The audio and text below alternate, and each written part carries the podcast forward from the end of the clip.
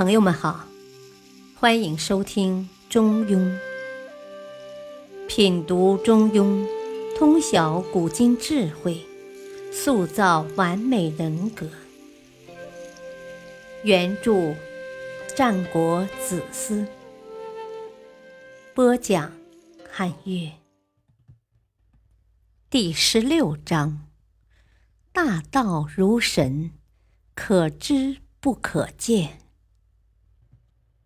中庸精解，敬神如在其上。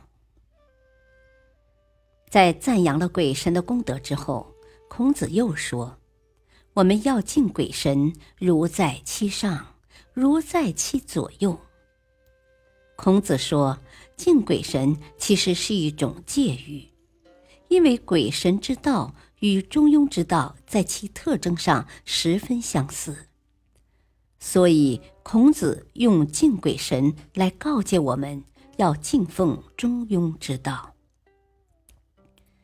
只有敬奉中庸之道，人们才有可能真正体会到他的智慧。孔子既然已经把通向中庸思想境地的道路指给了我们，接下来就看我们能不能去奉行了。最终能否达到那种境地，一切取决于我们自己的选择与努力，对中庸思想虔诚的信奉及对于真正智慧的渴求程度。中庸思想的实质其实就是全面、系统、辩证、立体、包容的对待事物，在考察事物对立矛盾的基础上，寻求更高层次的平衡。无论是为人处事，还是经世致用，都能从中庸之道中汲取大智慧。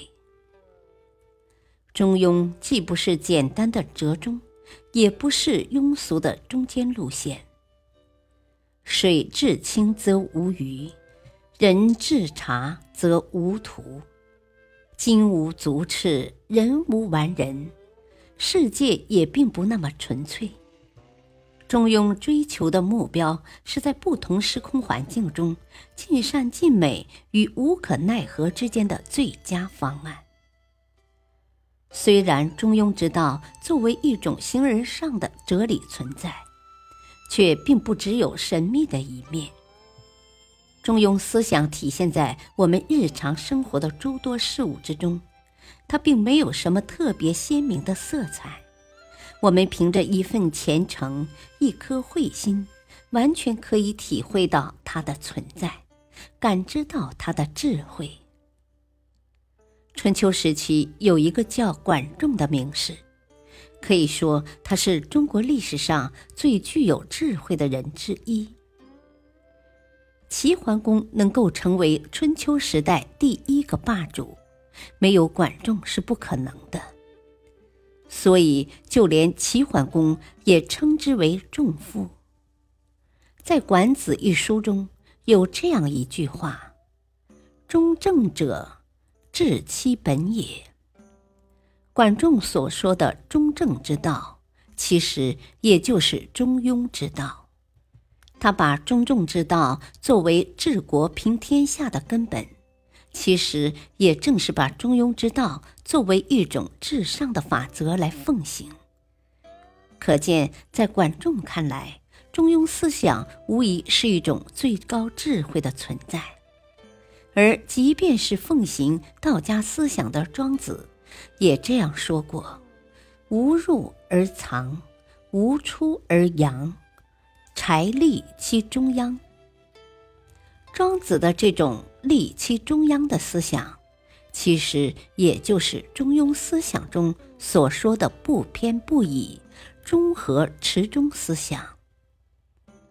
此外，法家思想的代表人物韩非子曾经说：“去甚去泰，身乃无害。”也是在强调做任何事情，只有做到恰到好处、恰如其分。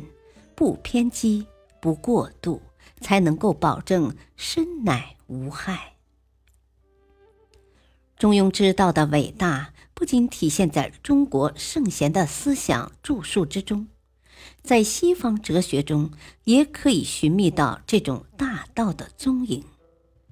古希腊的毕达哥拉斯学派把现存事物看作是对立双方之间的恰如其分的均衡，而伟大哲学家柏拉图把这种均衡概念移植到伦理学中，对后世影响深远。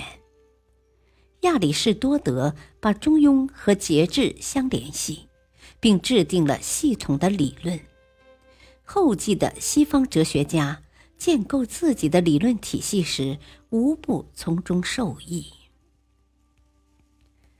无论是从我国古代的诸家思想中，还是从西方的哲学大师那里，我们都可以看出中庸之道的影子。既然古今中外的那么多先哲与大师认为中庸之道是真正的人生智慧所在，我们还有什么好怀疑和犹豫的呢？所以，我们需要做的就是去学习和把握这种高深的哲学与智慧，对这种人生大道心存敬畏，如同这种大道就在我们身边一样。即如孔子所说的，像敬奉鬼神一样敬奉中庸之道。如在其上，如在其左右。只有这样，我们才能用这种大道充实我们的思想，美化我们的人生。感谢收听，下期播讲第三集。敬请收听，再会。